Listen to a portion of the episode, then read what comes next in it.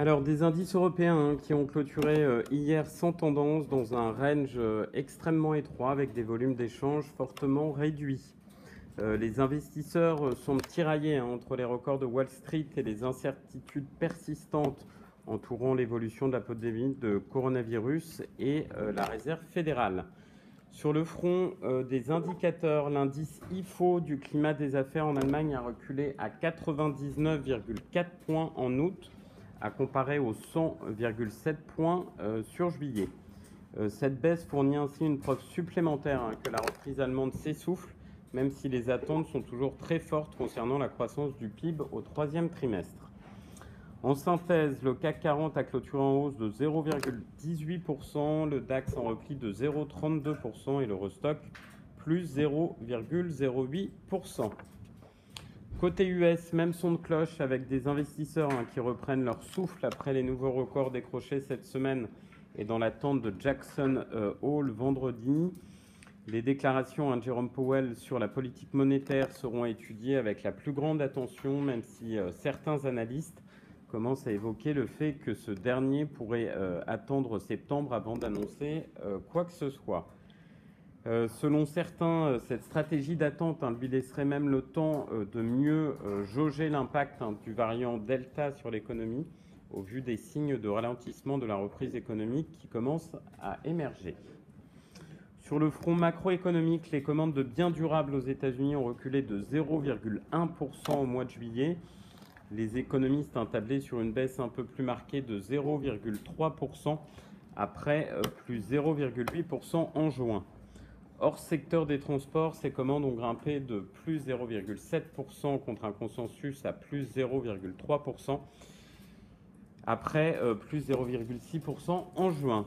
Euh, dernier point concernant les stocks de pétrole qui ont diminué euh, légèrement plus que prévu au cours de la dernière semaine, à savoir un recul de 2,97 millions de barils contre 2,68 millions attendus. En conclusion, le Dow Jones a clôturé euh, à plus 0,11%, le SPI 500 en hausse de 0,22% et le Nasdaq à plus 0,15%. Dernier point, euh, en Asie, un calme plat, avant, euh, calme hein, également avec une bourse de Tokyo qui finit proche de l'équilibre. À noter toutefois que la séance a été marquée par l'annonce d'un relèvement de taux de la Banque de Corée du Sud c'est une première euh, depuis euh, trois ans. Voilà ce qu'on pouvait euh, retenir sur la macro. Je laisse la parole à Arnaud pour la micro. Oui, bonjour à tous. on va commencer par Vivendi hein, qui a mis en avant hier en fin d'après-midi les attraits de sa maison de disques UMG. On l'a mis en cours. Universal Music Group prévoit une progression organique de plus de 10% de son chiffre d'affaires une progression de 20% de son EBITDA. À noter, rappelons que IMG, euh, la première cotation devrait intervenir à la bourse d'Amsterdam le 21 septembre prochain. Eiffage a annoncé hier soir avoir presque retrouvé sa rentabilité de 2019.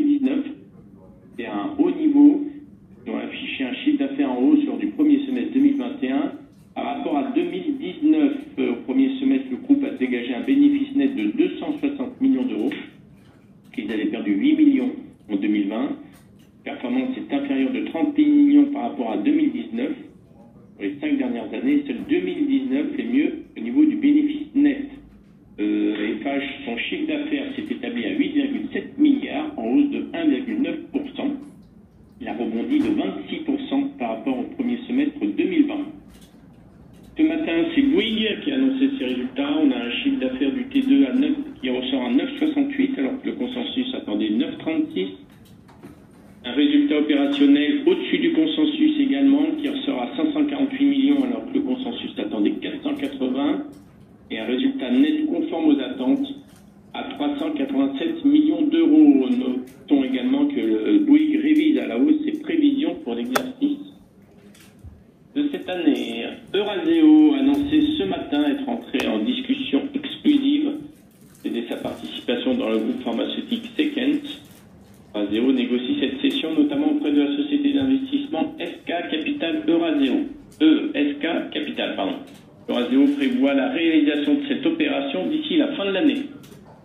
Et enfin, en Allemagne, le gestionnaire d'actifs euh, allemand DWS, filiale de la Deutsche Bank, l'objet d'une enquête fédérale des autorités américaines soupçonne le groupe d'avoir menti sur l'ampleur de ses investissements dans l'économie verte, d'après un article dans le Wall Street Journal.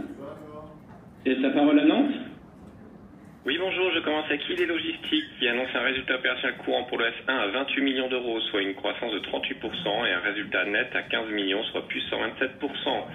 Le résultat opérationnel courant ressort sous les attentes avec comme principale différence la rentabilité de la zone internationale. Le bilan du groupe reste extrêmement sain avec un levier d'endettement de 0,7 fois, lui permettant de continuer à rester attentif aux opportunités d'acquisition en Europe du Nord et aux États-Unis. Annonce la signature d'un accord pour l'acquisition du groupe Dour, spécialiste de l'installation, de l'automatisation et de l'entretien des systèmes de tunnels routiers en Allemagne et Autriche. ICO, résultat opérationnel du S1 qui ressort à 9,5 millions, soit une croissance de 24%, et un résultat net par du groupe à 5,9 millions d'euros, soit plus 43%. Les résultats marquent un rebond important sur une base favorable. La bonne surprise se trouve surtout dans les perspectives avec une cible de marge ajustée pour 2021 passe ainsi de 17% à 19%. Et je termine avec Alan Alman Associates qui annonce une progression de 37,5% de son CAT2 à 46 millions d'euros et un CA pour le S1 du coup qui s'établit à 87 millions d'euros, soit une croissance de 23%. Même si la base de comparaison intègre le choc initial de la crise sanitaire, le T2 et l'ensemble du S1 de Alan Alman Associates marquent une croissance particulièrement dynamique. Le S2 sera par ailleurs marqué par la reprise du M&A avec notamment le closing de Quadra Informatique toujours attendu avant la fin du T3. Pour moi ce matin. Merci beaucoup. En termes de changement de recommandation sur Vivendi, y a JP Morgan qui augmente son target à 45. Il y a Barclays qui passe de pondération en ligne à surpondéré en disant 35,50 euros. Sur Neoen, euh, Morgan Stanley démarre le suivi à pondération en ligne sur Continental, Alpha Value reste à alléger malgré un objectif relevé à 114 euros. Concernant l'agenda du jour, on aura le PIB du deuxième trimestre à 14h30. À 14h30 également, on aura les demandes hebdomadaires d'allocation chauffage. Et en termes de publication, on aura Dell, HP, Gap et Peloton après la clôture des marchés américains. Et sa parole à Lionel Oui, bonjour. Euh, après la séance en tendance d'hier, une préouverture euh, plutôt en baisse, hein, puisqu'on va ouvrir vers 6140 points sur le CAC, en baisse de 20 à 25 points environ. Donc on va vraisemblablement venir tester le gap haussier de lundi euh, vers 6635 qui a été comblé les supports mardi. Donc ça va être intéressant de voir la réaction du marché là-dessus. Si, ça reste le support, on peut tout à fait envisager de repartir à la hausse pour aller chercher le gros gap baissier de jeudi de la semaine dernière vers 6760. En revanche, si on devait clôturer sous ce gap euh, aussi à 6635, on aurait vraisemblablement une poursuite de la correction pour se rapprocher du support suivant vers 6500 points et la moyenne mobile 100 jours qui avait été support mi-juillet. Merci beaucoup Lionel. Merci à tous pour votre participation. Très bonne séance. À demain.